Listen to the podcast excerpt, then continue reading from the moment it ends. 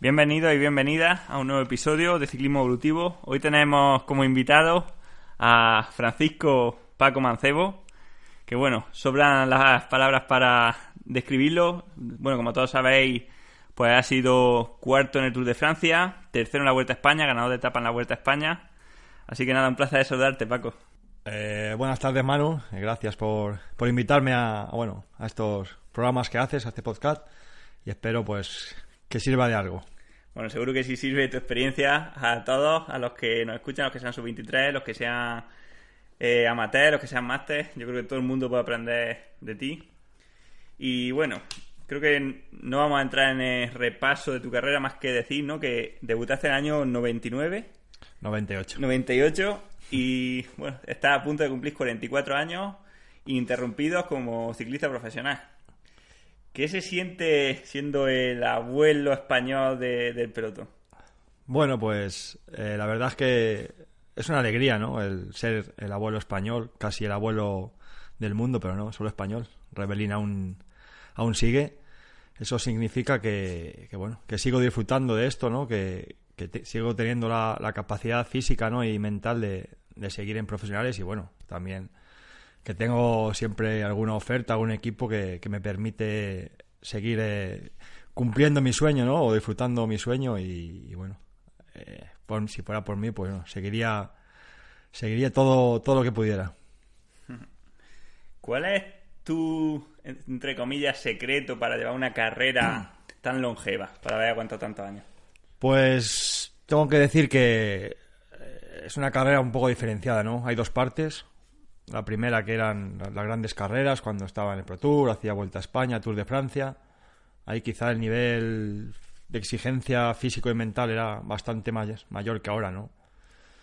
Y bueno, eh, a partir del 2006-2007 eh, ya pues el nivel de, de carreras era un poquito más bajo, eh, el nivel de exigencia era menor y bueno, eso quizá eso haya permitido que que se pueda disfrutar de, la bicicleta, de, la profesión, sin, sin unos esfuerzos demasiado estresantes o, demasiado grandes, ¿no?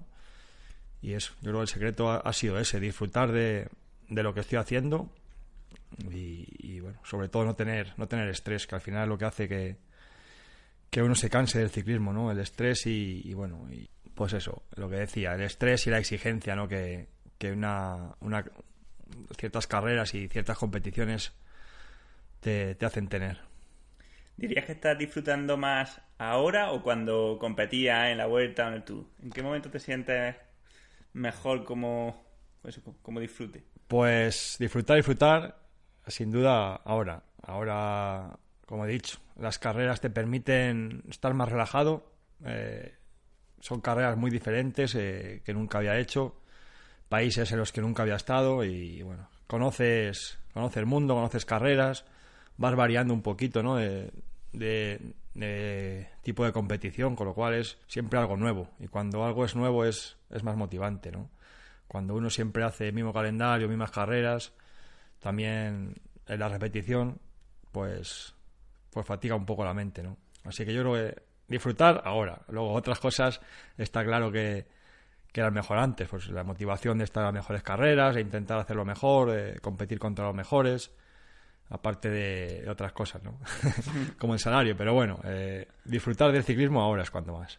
De hecho, muchas veces a la hora de elegir equipo te has basado en ir a, buscar oportunidades, sitios, ¿no? Lugares, carreras que no hayas hecho nunca, ¿no? Es importante para ti eso.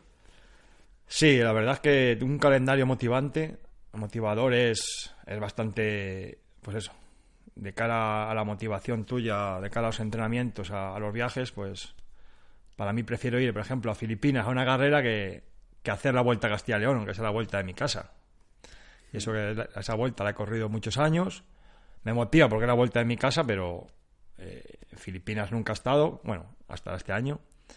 Y son países que nunca sabes si vas a volver, ¿no? Entonces tienes que aprovechar la, la oportunidad que te brinda el ciclismo de poder viajar a esos sitios y, bueno, si es a competir, eh, mucho mejor. ¿Y cómo es un día normal en la vida de Paco Mancebo? Pues bueno, hay diferentes días, ¿no? Pero el día normal es eh, un día de entrenamiento. me toca ahora últimamente poner el despertador a una hora prudente, nueve y media, diez, algunos días. Que bueno, ahora. Hace mucho frío ahora. Ahora hace frío, bueno, me gusta a mí, de siempre me gustaba entrenar a las 12 en invierno y 11 en verano. Pero estos granadinos y acoplados eh, les gusta madrugar más y bueno, me hacen salir diez y media, 11. Con lo cual me toca poner despertador, aunque a alguno le, le suene raro. Y bueno, eh, ya sabes cómo es, Un desayuno tipo andaluz, hacen café y tostada. Y bueno, entrenamiento casi siempre con, con alguien, ¿no? Últimamente salgo mucho con el Triqui Beltrán y con Gabriel Reguero, con Marcinski, Álvaro Cuadros, contigo cuando, cuando no estás enfermo. y bueno, eh, los entrenamientos, pues hay días que haces tres horas, otro día cinco lo que toque, ¿no? Y bueno, llegas a casa, comes normalmente y, bueno, por la tarde pues hay días que sí que vamos a dar una vuelta por ahí, hay días que estás más cansado te quedas en casa, pero pero bueno, una vida prácticamente normal, ¿no? La, de cualquier persona. Hmm. Luego profundizaremos porque tampoco eres de los de estar con las piernas en alto mirando la tele descansando para el día siguiente. Em, en cuanto al entrenamiento, ¿Te autoentrenas? ¿Sigue algún plan que, que ha hecho otro año? ¿Cómo te organizas? Pues es autoentrenamiento. Eh, plan es muy difícil, ¿no? seguir un plan anterior porque todos los años son diferentes, no se comienza siempre, siempre igual, pero bueno, tengo la, experiencia de, de, muchos años. Eh, antes me entrenaban diversos entrenadores y bueno, vas aprendiendo cosillas o vas cogiendo cosillas que que te van bien a ti. No significa que sea a lo mejor lo ideal, ni que sea lo mejor, pero tú lo has hecho, te ha ido bien, pues bueno, procuras hacer cosas parecidas, ¿no? Siempre un poco teniendo en cuenta los cambios que ha habido en el entrenamiento y, lo que has aprendido pues de, muchos años y de muchos entrenadores. Así que es eso, eh, autoentrenamiento y bueno, es una mezcla de, todo, ¿no? De, sensaciones, de datos y, y de, pues, de todo. Una cosa que utilizas bastante es la aplicación de Strava. ¿Hasta qué punto te motiva o, te, o la utilizas a la hora de hacer los entrenamientos? Pues sí, la verdad es que llevo unos años ya con Strava y, la verdad es que lo miro bastante. Es una, buena herramienta porque, bueno, aparte de, de, lo que todo el mundo utiliza, que son los las tablas de clasificación, también eh, te, queda registrado todo el entrenamiento de todo el año y, bueno, te hace una gráfica bastante bastante buena, ¿no? De la carga de entrenamiento que llevas y los kilómetros semanales, las horas y bueno, es... Antes eso lo hacía yo apuntándolo en una libreta y ahora pues me lo hace Strava, ¿no? Aparte de alguna otra aplicación que utilizo. Y bueno, el tema que todo el mundo usa más, que es el de las clasificaciones, eh, sobre todo en, en, puertos, ¿no? Que es donde, donde se ve la capacidad física, ¿no? Más que a lo mejor en tramos llanos o en descensos, que bueno, eso es ya, sobre todo descenso un poco más peligroso. Pues bueno, eh, decir que a veces el Strava es una motivación, ¿no? Hay días que, que bueno, eh, tienes unas series y, no te apetece hacerla por lo que sea, y yo qué sé, y un ejemplo, yo sé, te pones 20 minutos a, a X vatios o a X pulsaciones.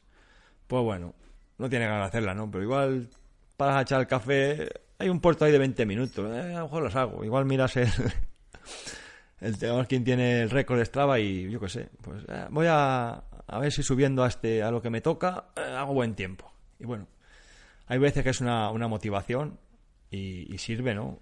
También sirve para, para calcular eso, tus mejoras en, en, si un puerto de subir 20 veces, al final, si son condiciones parecidas, pues al final ves cómo has mejorado o cómo has empeorado, ¿no? Pues los vatios medios, pulso medio, el tiempo que has tardado, si tres minutos más, tres minutos menos, pues bueno, son datos. Y tienes un lado negativo también, que es el, los piques que hay, ¿no? De ir a, batir el Strava haciendo unas, bueno, unas series, ¿no? Porque ir a tope a tope eso no es, no es recomendable hacerlo mucho. Pero hay gente eso que va a batir eh, el Strava y los busca como al aire, ahora queda de culo, vamos a hacer esto, vamos a subir a tope. Y bueno, igual se tiran eso. 10, 15 minutos a todo lo que dan o lo que sea y, y revientan el Strava, pero bueno, eso no significa que, que esté en mejor forma o, o, que, o que mejore, ¿no? Eso a la larga es, es, es no es productivo, es va a ir a peor. Sí, al final es que que Strava trabaje para ti, que te ayude, pero no vivir tú para entrenar, para, para Strava, para hacer con o para o para que alguien te dé like porque ha ido muy rápido, porque ha hecho muchos kilómetros, ¿no? Y, y luego también lo que tú dices, también pasa mucho con, con los vatios, ¿no? Que muchas veces nos encontramos gente que te que en 20 minutos mueve unos números que ni un profesional, vamos, que ni, que ni Froome, y que luego a la hora de la verdad pues, siempre quedan un poco, digamos, difuminados en la carrera, ¿no? Al final no hay que entrenar como se compite, ¿no? Siempre un poco más tranquilo. Sí, bueno, el tema de los vatios, sobre todo la famosa, el test de FTP, de 20 minutos, pues es eso, hay que tomarlo como un test. un test es para, para ver tus, tus valores ¿no? de, entrenamiento, tus umbrales y a lo que tienes que entrenar. Eh, no deja de ser eso. También tú puedes mover en 20 minutos, yo que sé, cuatro un tío, pues eh, 7 vatios kilos, mucho. 6 y medio, o 6 con 2 o, lo que quieras mover, que luego eso no, eso no significa que, que en carrera vayas a hacerlo, porque en una carrera, por suerte para mí, no son 20 minutos. Yo solo he hecho una vez el test de 20 minutos. Y digo, ah, yo creo que puedo mover 400. Y en esa época pesaba 66, 67 kilos. 66 yo creo. Y empecé a 400 y vamos, que se me hizo larguísimo y... en el minuto 14 ya empezó a bajar eso y nada. Moví 385 y bueno, es un valor de referencia. Estando bien, bien, bien, a lo mejor hayamos yo 400. Estando un poco peor, pues 375. La diferencia creo que es mínima. Ahí... que más da, mientras te sirva. Sí, a mí me sirvió para, pues eso, digo, bueno, mi umbral está más o menos aquí, batio arriba, batio abajo, y, me ha servido bastante. Pero que, lo dicho, desde 20 minutos no significa que porque hagas bien o ese día estés más motivado o que te, te motives más que otros de cara a hacer el, test, eso no significa que, seas, bueno, una máquina, ¿no? Hay gente, como he dicho yo, lo he hecho una vez con números discretos pero me ha servido para entrenar y bueno, luego las carreras, por suerte, es otro mundo y el TSS no vale exactamente para nada. Es cierto que, en puertos, lo dijo el, preparador que estaba, bueno, estaba en Astana, está este año creo que en Bahrein, eh, Ari Alveras, estaba conmigo en Skydive Dubai y teníamos que hacer el Monte Fuji en el Tour de Japón, una subida de 40 minutos. Y yo digo, estoy muy cansado, digo, tú tranquilo. Ya verás como a partir de los 20 minutos la gente empieza a ir para atrás. Y fue así, ¿eh? 20 minutos llevaba, yo iba como el 30, ya. Y a partir de 20 minutos empezó la gente a ir para atrás, para atrás, para atrás. Acabé séptimo. en el minuto 20 iba el 30 o más atrás, ¿eh? Y yo seguía el mismo ritmo. Para que, claro, mucha gente es especialista en, en 20 minutos. Perfecto a la hora de tomar decisiones en entrenamiento, de por ejemplo, si un día tienes que descansar o tienes que entrenar más o qué tipo de serie hacer, ¿te basas más en, en los números o te basas más en tus sensaciones? Hay, que, tener en cuenta las dos cosas, porque a veces las sensaciones son engañosas, ¿no? hay días que te levantas cansado o aparentemente muy cansado y luego te subes en la bicicleta y, vas bien. Pero bueno, al cuerpo hay que escucharle. Eh, no sirve de nada intentar hacer unas series a, tope o lo que toque hacer ese día o lo que te hayas propuesto si, el cuerpo no, responde, ¿no? A veces es mejor descansar porque, bueno, los planes de entrenamiento, los nuevos planes que hay, la gente, pues bueno, te, te manda teniendo en cuenta que haces el entreno bien y que vas a recuperar al 100%, que vas a estar descansando, como dices tú, las patas para arriba alimentándote perfectamente y claro, eso es muy difícil llevarlo, ¿no? Y hay muchas cosas en la vida normal que te hacen estarte un poco más fatigado, ¿no? Con lo cual hay que tenerlo en cuenta también a la hora de, de planificar, los, de planificar los entrenamientos. Pero bueno, como te he dicho antes, ¿no? Hay que tener en cuenta eso. Los datos un poco, los números y, y bueno, y sensaciones. Hmm.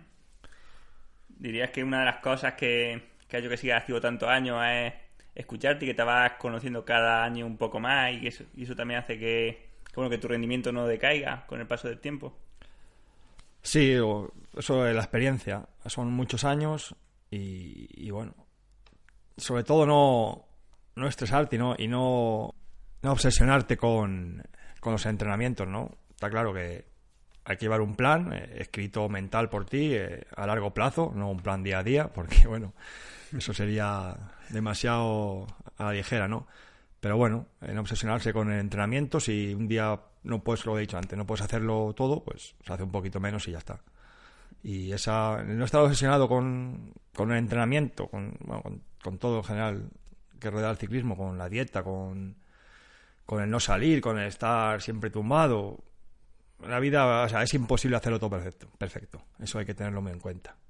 Si ya, si partes de que no se puede hacer todo bien, durante mucho tiempo, pues hay que darse un poco, un hay que dar un poco mano para que, pues eso, un poco de elasticidad, ¿no? Para que para que no pase nada si un día no entrenas o un día te pasas entrenando o un día sales por ahí o hay muchas muchas variantes. Eso no hay que ser esclavo de un plan rígido, ¿no? De hecho, siempre entrenando paramos a tomar tostada o se hace un poco más, un poco menos según con quién vaya y, al final no hay un problema, ¿no? Así es, yo creo que varía muy poco si un día te tocan 150 kilómetros y te haces 130 porque, yo qué sé, estás cansado. O te haces 170 porque un día, porque vas a acompañar a otro a casa y sale un poquito más. Como he dicho, no, no son matemáticas y, bueno, eh, no pasa nada. Eh, lo que está claro que, claro, no puedes hacer lo mismo siempre todos los días pasarte o, no llegar, ¿no? Porque al final eso sí que es un, desajuste bastante grande. Pero quiero decir que hay cosas que, que no pasa nada. Que te apetece comerte una palmera en el entrenamiento y te toca comerte un aguacate, que los hay, pues no pasa nada. Te comes la palmera, estás tan a gusto, es una cosa que sobre todo el entrenamiento, que lo que comas entrenando no te va a engordar. Y bueno, tu cabeza va a estar bien y seguro que, vas a estar contento un, un, buen rato, ¿no? Sí, es una cosa que, que hablamos mucho y que seguro que a muchos de los que van a escuchar esta entrevista les pase que son un poco o, solemos tender a, querer creer que hay un plan específico, que es ideal y ser un poco esclavo y la gente también tiene esa, esa percepción de que los ciclistas profesionales como que pues siguen un plan muy muy estructurado que no se salen de ahí y justamente pues bueno lo que tú dices justo lo, contrario de darle un poco de respiro a la cabeza porque al final algo que te puede hacer es perder un, un 0,5% de rendimiento por poner un ejemplo como la palmera a lo mejor te hace ganar un un 5% si el deportista está feliz y, a largo plazo sostiene mejor eh, sacrificio, ¿no? Pues sí, eh, bueno, el plan perfecto existe. Otra cosa es que, que, por lo que sea un, ciclista pueda llevarlo a cabo, no. Está claro que hay corredores que, que, bueno, que son más exigentes en ese tema que otros. Hay corredores que lo llevan bastante mejor mentalmente y para ellos a lo mejor no les cuesta trabajo mantener una dieta y estricta o no salirse ni un vatio de, de una pulsación o como quieras de los entrenamientos, ¿no? Pero yo creo que el 95% de los corredores pues no son no son así, todos tienen pues sus sus cosas, ¿no? Sus sus pequeños vicios y en este caso eh, yo creo que como he dicho, comerte estar a gusto con uno mismo y, dejar un pequeño desliz del entrenamiento, de, la alimentación, pues eso, hará que, tu cabeza esté tranquila. Como digo yo, es, es mejor comerte, a poner el ejemplo de la palmera, una palmera ahora que, que, estar aguantando, aguantando, aguantando y al cabo de los días, un día tu cabeza reviente y se coma 10 de una tajada, ¿no? Así que yo creo que a tiempo, un poquito de libertad viene mejor. También hay que tener en cuenta el nivel el nivel de, corredor y el nivel al que compitas. Eh, está claro que los, a nivel Pro Tour, eso está, ahí están los mejores corredores y hay, que intentarlo hacer lo mejor posible y, estar al, nivel de entrenamiento y al nivel de, todo, de, descanso, de nutrición, a nivel de, de los buenos, ¿no? Mm. Siempre hay que tener en cuenta eso. Un corredor que compite, yo compito en Continental, algunas carreras con Pro Tour, pero bueno, el que está compitiendo a nivel máster, pues lo, principal es que disfrute de, la categoría, ¿no? Que es, se supone que es una categoría para, para disfrutar del ciclismo. Luego, haya cada uno con su cabeza, ¿no? Pero yo recomiendo eso, que, que, el ciclismo nos permite ciertas cosas que la gente normal no puede, ¿no? Pues comer sin engordar, pues eso, y comer lo que nos apetece muchas veces y, y no pasa nada. Que, el entrenamiento perfecto existe, es muy difícil llevarlo a cabo, y igual que la alimentación, es muy difícil tener controlado todo lo que se come a lo largo del día, de la semana, de un año. hay que tener sus, sus pequeños vicios por ahí. Eso es, ¿no? Bueno, y al hilo de esta pregunta, eh, imagino que, claro, tú no sigues, no tienes una dieta estricta, ¿no? Sino que vas comiendo un poco según te organizas o cómo lo haces un poco. Bueno, yo soy el anticiclista casi en, eso. Eh, como lo que hay. Y muchas veces como guarrerías por no hacerme la comida. pero sé que a lo mejor no es lo, lo mejor. Pero bueno, yo como, como te he dicho, si me ponen un plato de pasta, que a lo mejor sería lo ideal cuando a lo mejor llegas a entrenar un entrenamiento largo, pues, pues hay que recuperar un poquito, ¿no? Eh, tipo pasta, algo un batido de, de, proteínas con hidratos, bueno, cualquier cosa. Yo, ¿no? Si, hay, si no tengo eso y me tengo que hacer la pasta, igual prefiero comerme un trocillo de queso, una copilla de vino y ya está. Al día siguiente seguro que mi cuerpo lo nota, pero, pero como he dicho, eh, hay categorías y categorías. Y en mi caso, pues yo sé que al día siguiente voy a poder entrenar, igual me cuesta un poquillo más al principio, pero bueno, no es nada grave. Y bueno, en carrera es diferente, en carrera sí que ahí cuando tienes que al día siguiente exigirte y, correr y tener que estar al 100%, ahí la, alimentación es bastante diferente que la que llevo ahora fuera de temporada, ¿no? Mm. Pero aquí cumpliendo los entrenamientos, sobre todo si no, si no somos exigentes, yo la alimentación, cuidándose un poquito y, y, no pasándose en ciertas cosas, pues eso, una alimentación normal es, es lo ideal. Eso es que al final, no, no digo que sea el único ciclista, pero que sabemos que, bueno, por lo que hemos hablado, que de vez en cuando una cena, una salida, eh, tomar un poco de, vino, que no pasa nada dentro de que uno tenga una vida sana, una dieta limpia, ¿no? Que uno hay que aprender a ser flexible y disfrutar y a lo mejor lo que te afecta el vino al día siguiente, que, bueno, tampoco es tanto a lo mejor, hace que a la larga tú tengas la cabeza bien y que esos largos viajes o esas sesiones cuando toca sufrir porque está lloviendo, cuando toca exprimirse de verdad en, la en carrera, que tengas la, digamos, la mentalidad al 100%, ¿no? La fuerza de voluntad llena y que sea ahí donde seas capaz de exprimirte, ¿no? Pues tú lo has dicho, la palabra clave, ¿no? hay que ser flexible, no hay que llevar todo a rajatabla, hay que hacer las cosas bien, simplemente bien todos los que somos ciclistas más o menos sabemos lo que hay que comer y lo que es bueno y lo que es malo y, lo que nos, sienta bien a nosotros y lo que no nos sienta bien. Como dices, hay un día por ahí, tomarte un vino, dos, tres, diez, los que te apetezcan, pues no pasa nada. Puede pasar que al día siguiente te dará un poquillo la cabeza y, bueno, y tengas un poquillo malestar, pero es un día, no pasa nada. Entrena, entrenas un poquillo, más eh, regularcillo, pero bueno, que, que seguro que tener la mente fresca sobre todo cuando la temporada es muy larga y hay muchas carreras. Si tienes la mente fresca, vas a, llegar al final de temporada con, ganas de, ciclismo y con ganas de carreras. El problema es si empiezas a, intentar cuidarte excesivamente en invierno, pasar navidades, no comes lo que hay que comer en navidades, o intentas entrenar lo mejor posible, no sales, tal, pues va a llegar un momento que, que si tu cuerpo te pide salir, pues al final te vas aguantando, aguantando hasta que explotas. Entonces, pues lo que lo has dicho tú, flexibilidad un poquito, no bajo mi punto de vista, ¿eh? no llevarlo todo a, rajatabla y, y, bueno, que como hemos dicho, que no pasa nada por saltarse un día o dos, pues la dieta, el entrenamiento o, las series o, lo contrario, o hacer más kilómetros. ¿Qué importancia le da a, la mente o a la cabeza en, cuanto al rendimiento, tanto dentro como fuera de la bici? Pues la mente es la que mueve las piernas. Está claro que para que la mente funcione también tienes que tener buenas piernas, pero bueno, aquí se supone o se presupone que, que todos llevamos un entrenamiento más o menos encaminado ¿no? a, a una buena condición física. Y luego está eso, la mente es la que la que al final esa condición física hace que, que bueno, que el momento a lo mejor no, que no estén tan bien las piernas, pues las, las muevas un poco más rápido o que salgas motivado de cara a un día de, lluvia en una competición, cuando los otros están muertos porque está lloviendo y se van a mojar y se pueden caer. La mente lo hace todo. Y si la mente está fresca, está con ganas, pues ganas vas a tener tú en carrera y bueno, en todo en la vida Así que en la vida normal es igual. Si, bueno, yo no sé cómo es la vida normal. pero te imagino que sea igual, ¿no? De cara a un trabajo, de cara a cualquier actividad que tengas, pues si la mente está tranquila y con ganas, pues va a ser siempre más fácil que si la mente está fatigada y está siempre renegando y pensando que mala suerte, que no sé qué, pues eso.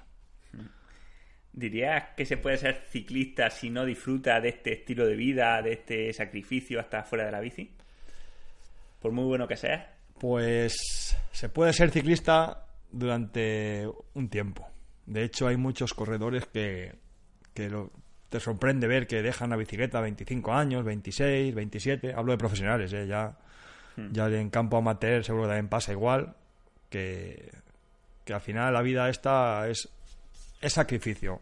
Eh, quieras o no, al final te tienes que sacrificar de, de algún modo. Entonces, pues hay gente que, que lo lleva mejor y hay gente que lo lleva peor. Y claro, si no te gusta, tú por mucho que quieras hacerlo bien, quieras ganar carreras, quieras ganar dinero, al final llega un momento que, tu mente dice que, hasta aquí, que ha saltado de sufrir, que ha saltado de, de pasar miseria entrenando, que no le gusta el frío, que no le gusta el calor. Entonces, se puede ser unos años, pero al final, si no te gusta... El sacrificio de alto. Si no te gusta, al final lo vas a dejar más, más temprano que tarde. Hmm. Y tú personalmente, ¿cómo haces para poder compaginar tu vida personal, familiar, con, eh, con tu vida deportiva? Pues según Rocío, muy mal, no la compagino nada. Pero bueno, eh, no, yo intento hacer mi vida normal, dentro de cabe, que llevo desde el año 84 montando en bicicleta, con lo cual mi vida normal es la vida la vida del ciclista, ¿no?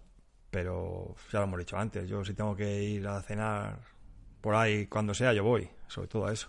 Si tengo que ir a etapas, me voy. Si tengo que ir al cine, bueno, me lo pienso, a ver si me gusta la película o no, pero bueno, que, que mi vida normal la, puedo llevar a cabo, sí.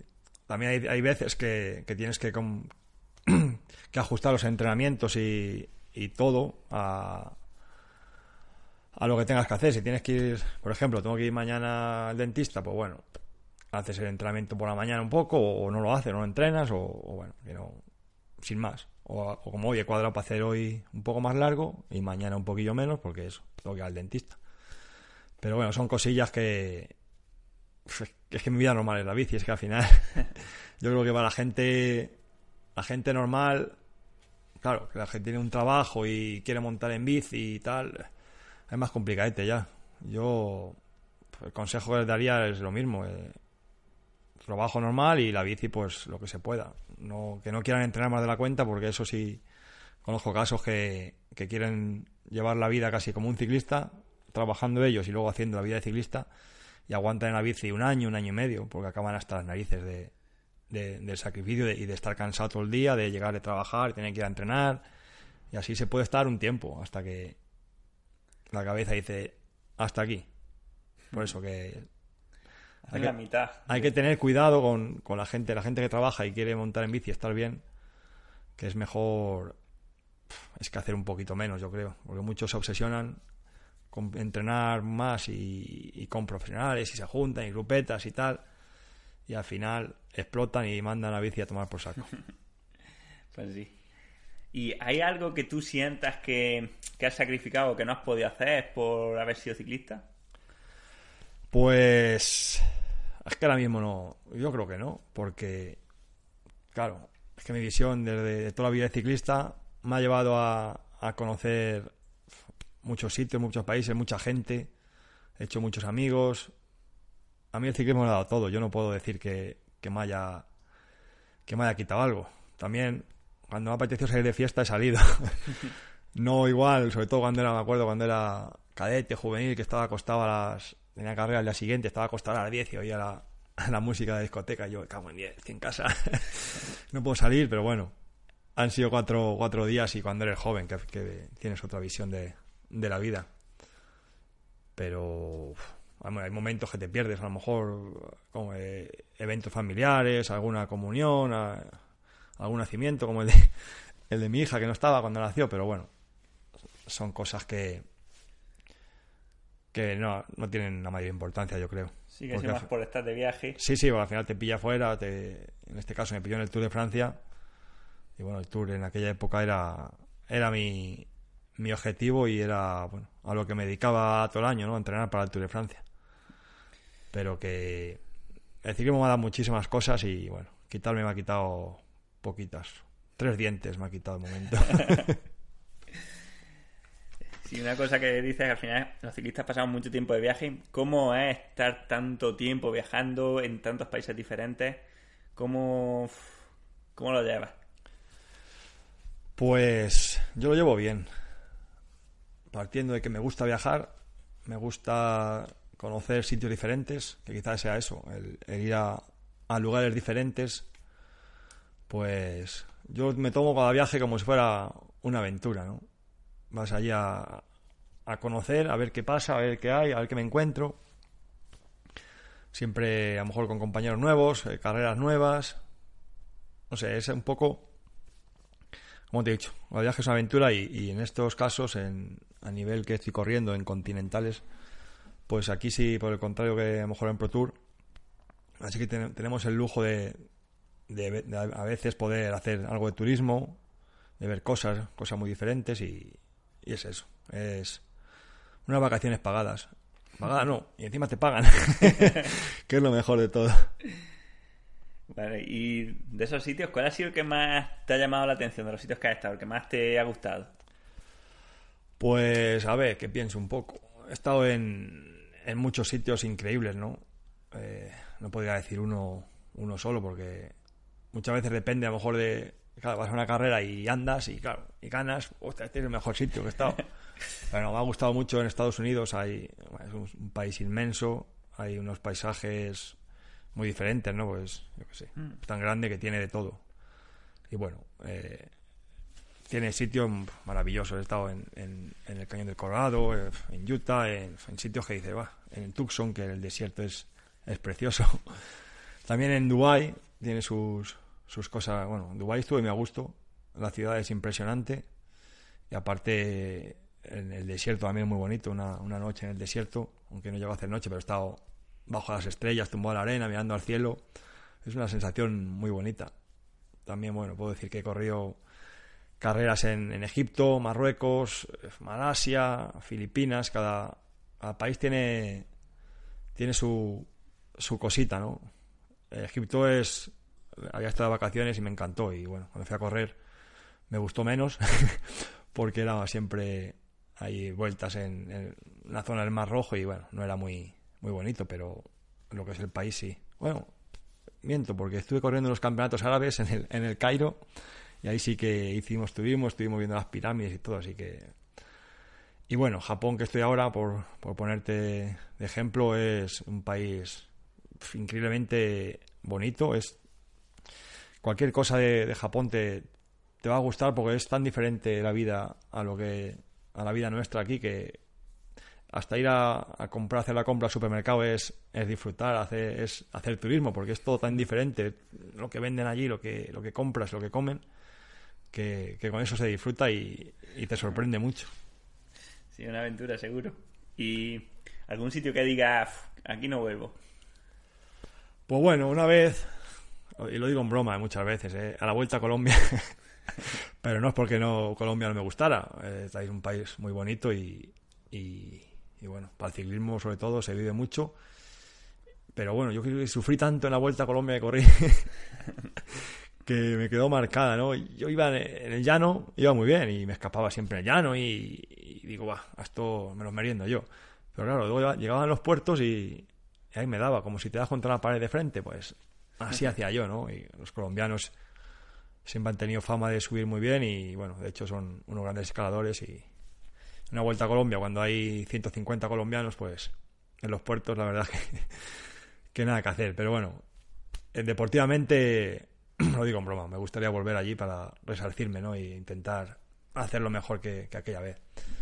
Pero yo creo que es que países puedes acabar enfadado una carrera por lo que sea o algún país que no te haya gustado por algo, pero yo creo que a a esta edad y ya con tantos años en la bici, solo se ven las cosas buenas de, de los países. en ese momento ves las cosas malas, que eh, no, no, no nos anda de comer casi, pasa mucha hambre, pasa mucha miseria, esta carretera está llena de baches, pero al final te quedas con las vivencias buenas y, y con lo bueno de, de esa carrera o ese país, así que creo que, que de momento no tengo ninguna X en, en ningún país. Pues genial. Entonces a seguir descubriendo países. Ojalá. ¿Tienes algún truco para llevar mejor esos viajes intercontinentales tan largos donde tienes jet lag? ¿Haces algún protocolo? Protocolo Fantasma. Esa película, ¿no? Sí. Bueno, ahora tenemos la suerte de que hay, hay cosas para, para poder dormir mejor. eh, Melatonina se puede tomar. Hay cosas que te ayudan a, a conciliar el sueño, ¿no? Entonces, bueno, en los viajes el secreto es tomarme una botellita de vinito antes de entrar o en el, o en el, avión para, para estar para dormir bien. Aunque dicen que, que lo que no hay que hacer es ni beber café, ni beber alcohol en, en estos viajes, de cara sobre todo a, la deshidratación que te provoca. Pero bueno, luego bebiendo agua, cuando llegues a, destino se arregla todo. Pero nada, es eso. Eh, el truco está en nada más llegar, es intentar coger los horarios de allí. Si llegas a Japón a, yo que sé, a una hora temprana, a las 3 de la tarde y tienes sueño, pues no, no dormirte, intentar dormirte a la hora normal de allí y ya empezar al día siguiente una rutina, ¿no? Sobre todo cuando tienes algo algo que hacer al día siguiente, ya tienes que poner el despertador y tienes que hacerlo sí o sí, se coge enseguida. El problema es que tenga, llegues y, intentes y lleves los horarios de, de aquí, por ejemplo. Que no tengas nada que hacer al día siguiente, con lo cual se trata más en coger, en coger la rutina. Yo pongo el caso de, de carreras que he ido, ha habido veces que me ha costado. Si no corro, pues, me cuesta a veces dos, tres días coger, o cuatro incluso, coger la rutina. Pero a veces que he ido a, a correr, por ejemplo, una vuelta a Venezuela que fuimos en 2010, que fue lle- llegar un día allí a las 12 de la noche, con lo que es el viaje, un montón de horas de, de avión, un montón de horas de autobús, pues el- al día siguiente la carrera era a las 10 de la mañana, nada más llegar, con lo cual ni jet lag ni nada. Al día siguiente a las 7 arriba, desayunar y a correr. Eh, con eso enseguida te, se te quita el jet lag. También es cierto que cuando se viaja al oeste, eh, es, el jet lag es muchísimo más fácil de llevar que, que cuando se viaja al este. Cuando se viaja al este sí que es un peor porque es totalmente trastocar tus, tus ritmos, eh, tu ritmo, tus biorritmos. Pero al, hacia el oeste al final es, pues eso, madrugar un poquito más y hacer las cosas un poquito... Bueno, madrugar un poquito más, ¿no?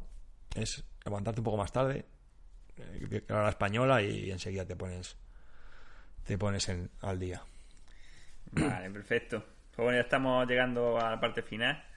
Y bueno, me gustaría que nos dijese qué crees que es lo mejor de ser ciclista profesional, de que eso sea tu trabajo y tu vida. Pues bueno, son muchas cosas, ¿no? Eh, primero, es tu trabajo, tienes tu sueldo y un trabajo que hace que te, que te gusta. Eso ya en la vida es importantísimo, ¿no? Estar en un trabajo que a uno le guste. También que el trabajo nuestro, mi trabajo, es muy flexible. Eh, prácticamente el 90% de los días tenemos flexibilidad de horarios. Puedes ir a entrenar cuando quieras y llegas cuando quieras. Eso es, pues no no tener el estrés ese de tener que estar a, esta hora fichando, pues eso es la leche. También que te permite ciertos ciertos lujos, ¿no? Pues eso, te permite comer más al que le guste comer, porque sabes que, que lo vas a quemar. Te permite, pues bueno, tener prácticamente no muchos días libres, pero si un día tienes que ir a comer y, y tienes que ir a, yo qué sé, a cualquier lado, pues me refiero a estás entrenando sobre todo, ¿eh? pues dices, "Bueno, me voy, hoy des- mañana descanso, cambias un poquito de entrenamiento y tienes el día libre sin tener que, que pedírselo a nadie. También conoces a muchísima gente. Al cabo de, de una vida ciclista, pues interactúas con muchísima gente y bueno, al final de eso siempre sacarás gente buena, cosas buenas, también conoces a gente mala que, que bueno, son buenos en principio, pero luego sabes, sabes que, es, que no son buenos en, o no son buenos contigo. Conoces también, eh, viajas mucho, conoces sitios diferentes, eh, países diferentes. El viajar Al final viajar es cultura siempre, ¿no? Eh, conoces otra, otras formas de vivir, otras formas de, hacer las cosas y eso abre mucho la mente, ¿no? De cara a, otra, a ciertas cosas. Entonces es un poco de todo, un poco de, todo eso. Son aprendizajes que luego si tuvieses que trabajar de cualquier otra cosa, realmente te servirían bastante. Sí, hay cosas que, bueno, para cierta gente a lo mejor dice, te tienes que ir a trabajar a, a Dubái tres años. igual se le cae el mundo encima, ¿no? Pues a mí, por ejemplo, ahora te tienes que ir a trabajar a, a Pakistán, por decir un país raro. Pues bueno, ahí te saco el visado y ya está. Para mí hay cosas que en ese tema, al final eso, tienes la mente más abierta, tienes la experiencia de haber estado en, muchos sitios, de, chapurrear otras lenguas, no, no digo hablarlas, pero bueno, me, defiendo y cosas que hay, ante la vida, las cosas que son nuevas, siempre, ante una cosa nueva, siempre el cuerpo pues reacciona un poquito con, con temor a, a lo que puede pasar, ¿no? Si tú ya lo has vivido, en este caso en la bicicleta, pues, pues una cosa lo ves más normal. Ante todo, ¿eh? Ante, por ejemplo, te pones mal, una enfermedad, pues yo qué sé, como has vivido tantas caídas, tantas cosas, pues no le das ni importancia. Eh. A los problemas igual, a lo mejor un problema para mí pequeño, para otra persona es un problema grande. Y bueno, te hace lo que hemos sufrido aquí en... Bueno, no solo disfrutar la bici, que le estoy pintando muy bonito que he sufrido mucho y todo el mundo que, monta en bici sufre mucho, pues el sufrimiento, pues al final, llevado a la vida, yo creo que hace que la vida parezca o parezca un poco más fácil, aunque, aunque sea igual. Hmm. A ese sufrimiento también quería referirme, porque ¿qué consideras que es lo peor de, este mundo de ser ciclista profesional, dentro o fuera de la bici? Pues, bueno, peor. Tanto he alabado los viajes y que me gustan mucho, también es una cosa de las peores cosas, que es estar fuera de casa, estar fuera de tu ambiente, de tu familia, de tus amigos, de tu pareja, de todo, ¿no? Eh, son cosas que, que dejas de un lado también un poco. Eh, no se puede tener todo, pero bueno, el tema de los viajes era que está claro que es mejor ir a un viaje a disfrutarlo que, que ir renegando. pero eso es una de las cosas malas, ¿no? Dejas, dejas muchas cosas en, aquí en este caso en, España, en mi, caso en, casa. Me gusta mucho estar en casa, me gusta mucho estar con los amigos, eh, me gusta estar con mi pareja. Pues bueno, son cosas que, que al final no haces, ¿no? Porque, claro, no se puede tener todo. Y un año es un año y si estás cuatro meses fuera, significa que, que estás ocho en casa, pero claro, esos cuatro meses estás fuera y no hacer lo que lo que a lo mejor quisieras o te apetecería, pero bueno. Eh, son. Hay que saber llevarlo y buscar el equilibrio, ¿no? Y encima de la bici, lo peor que diría frío, eh, algunas carreras. Mira, por suerte lo malo se olvida pronto. Y cuando tú un día, yo qué sé, te vas a una carrera o y te empiezan a llover y a granizar y no puedes ni frenar, no puedes cambiar, no puedes comer, no puedes hacer nada, pues sufre la leche y vas todo día, ¿por qué estoy yo aquí en la bici si, ah, si no me pagan nada, si no sé qué? Esto es una... Esto, es muy duro, pero bueno, llegas a... Así que llegas a pasar la línea de meta, ah, te cambia la cara, como sufrí, voy a empezar a contarlo como, como una anécdota y al final se queda eso, en cosas que contar. Ya luego lo, recuerdas con, joder, pues ese día pasamos un frío, ¿te acuerdas? Oh, nos quedamos morir, pero ahí sigues. Son cosas que, que engrandecen este deporte, ¿no? Y que te hacen a ti más grande. Es, en esos momentos sí que se piensa mucho, ¿qué hago yo aquí? Porque, pues eso, vas mal, no estás motivado en ese momento, o muchas cosas, ¿no? Se pueden pasar por encima, por la cabeza. Pero al final, todos esos malos momentos, al final se convierten en, buenos momentos y, hay que vivirlos para, para disfrutar de lo demás. Sí, es interesante ver ¿no? que esos pensamientos que todos hemos tenido de, de boicot, de cuando vamos mal en una carrera, de qué pinto yo aquí, lo que hago yo aquí, podría estar en mi casa, podría, esto no me gusta. Pues bueno, es interesante ver que, que os pasa a, todo el mundo del más alto nivel, que la gente que nos escuche también que sepa que, que esos pensamientos son normales y eso no quiere decir que uno no le guste la bici o que uno pues no esté bien, simplemente que es un mecanismo a lo mejor defensivo de, del cuerpo cuando estamos pasándolo mal, para evitar que sigamos haciéndonos daño, pero que luego se pasa. Hombre, el cuerpo está claro que no siempre va a estar bien. Entonces, partiendo de, eso, que no, no, siempre vas a estar en forma, ni siempre vas a estar disputando una carrera, ni siempre vas a estar bien, bien, pues bueno, te pueda pillar eso, que, que estés mal y encima haga mal tiempo, te tengas un día de perros.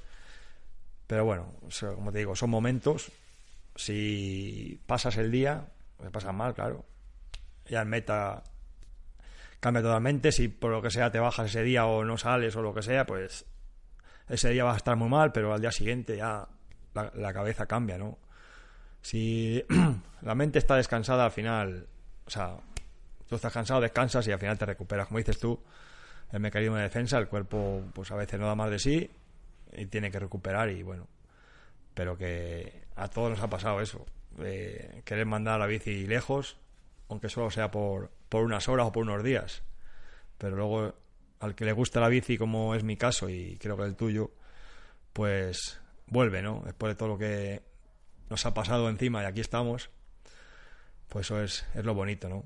Que, que intentamos disfrutar de nuestro deporte, en mi caso trabajando y en el tuyo pues disfrutando, ¿no? Que, que yo creo que la gente tiene que ver eso, que es para disfrutar la bicicleta y, y bueno, que lo de malos rollos de estar comiéndose la cabeza y querer hacer todo perfecto, que, eso sí, sí se puede, pero dentro de, unos límites y siempre con la palabra disfrutar, pero disfrutar de verdad, no disfrutar en el Facebook, Instagram, que pone disfrutando de la bicicleta.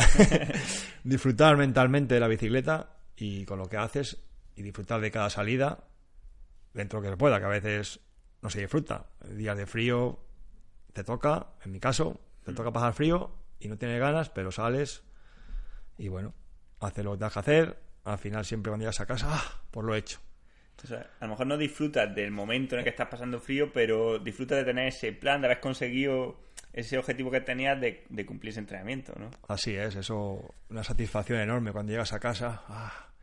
he hecho lo que tenía que hacer y no quería salir, porque hay días, y hay muchos días de esos también, sobre todo en invierno con el mal tiempo, que siempre es más desagradable salir y bueno, que el cuerpo está en peores condiciones muchas veces. Hmm. Bueno, ya para terminar un poco mejor de, de sabor de boca, mirando atrás tu carrera deportiva, o bueno, mirando ahora, ¿qué momento guardas con más cariño? ¿Qué momento el que, pues, el que te sientes mejor de, tu carrera? ¿Con cuál te quedaría? En cuanto a que victorias o sensaciones o... Sensaciones, victorias, momentos que, que hayas estado disfrutando de verdad, que tú digas, esta carrera a lo mejor no gané, o no era más importante, pero aquí esta es la que más he disfrutado, este momento el que, que quiero recordar. Me tengo... Ahora vienen siempre a la mente las victorias, ¿no? Que es lo primero que viene. Eh, tengo sobre todo el momento del campeonato, cuando gané el campeonato de España en 2004. Ese fue un momento impresionante, pero yo quizá la, la victoria que más he disfrutado y el día que más he disfrutado casi en la bici fue la etapa de la Vuelta a California en 2009. Esta puede estar todo el día escapado, desde kilómetro cero hasta meta, que me cojan en meta, me cogió Aníbal y otro, un quick step, no me acuerdo el nombre. Me cogieron a meta y aún así les pude ganar al sprint. O sea, eso fue un momento que después de estar todo el día escapado, que iba bien, ibas, vas disfrutando encima de la bici porque ves que vas rápido y que, y que no te cogen. Y bueno, ese momento fue, para mí ha sido la, la victoria personal la que más me ha llenado.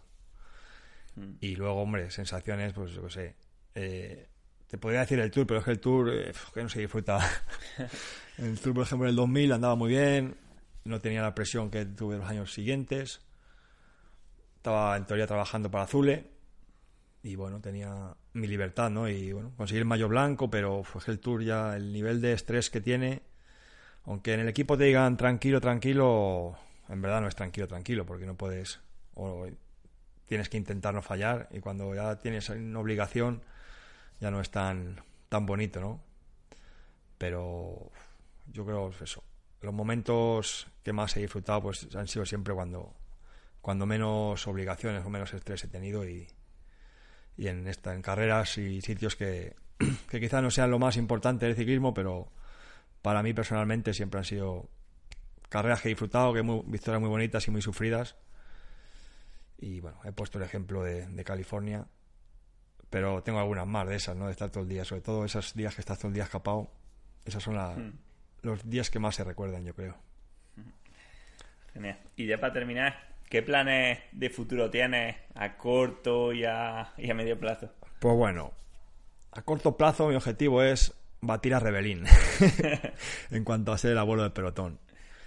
Tengo de complicado porque me saca cinco años y el tío sigue para, ¿eh? y no para, sigue ahí. Este año, Bueno, habrá que seguir más. este año sí que va a correr un equipo de Camboya continental, pero bueno, son cinco años más. Ojalá, ojalá.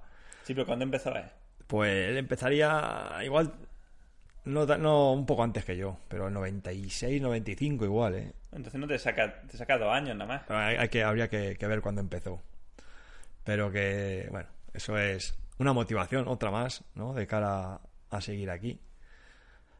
Pero bueno, eh, a corto plazo es eso, seguir en la bicicleta, pasar temporada a temporada, que bueno, los equipos continentales y con la edad que, que va a tener ya, 44 años, pues bueno, no se puede pensar más allá de un año, ¿no?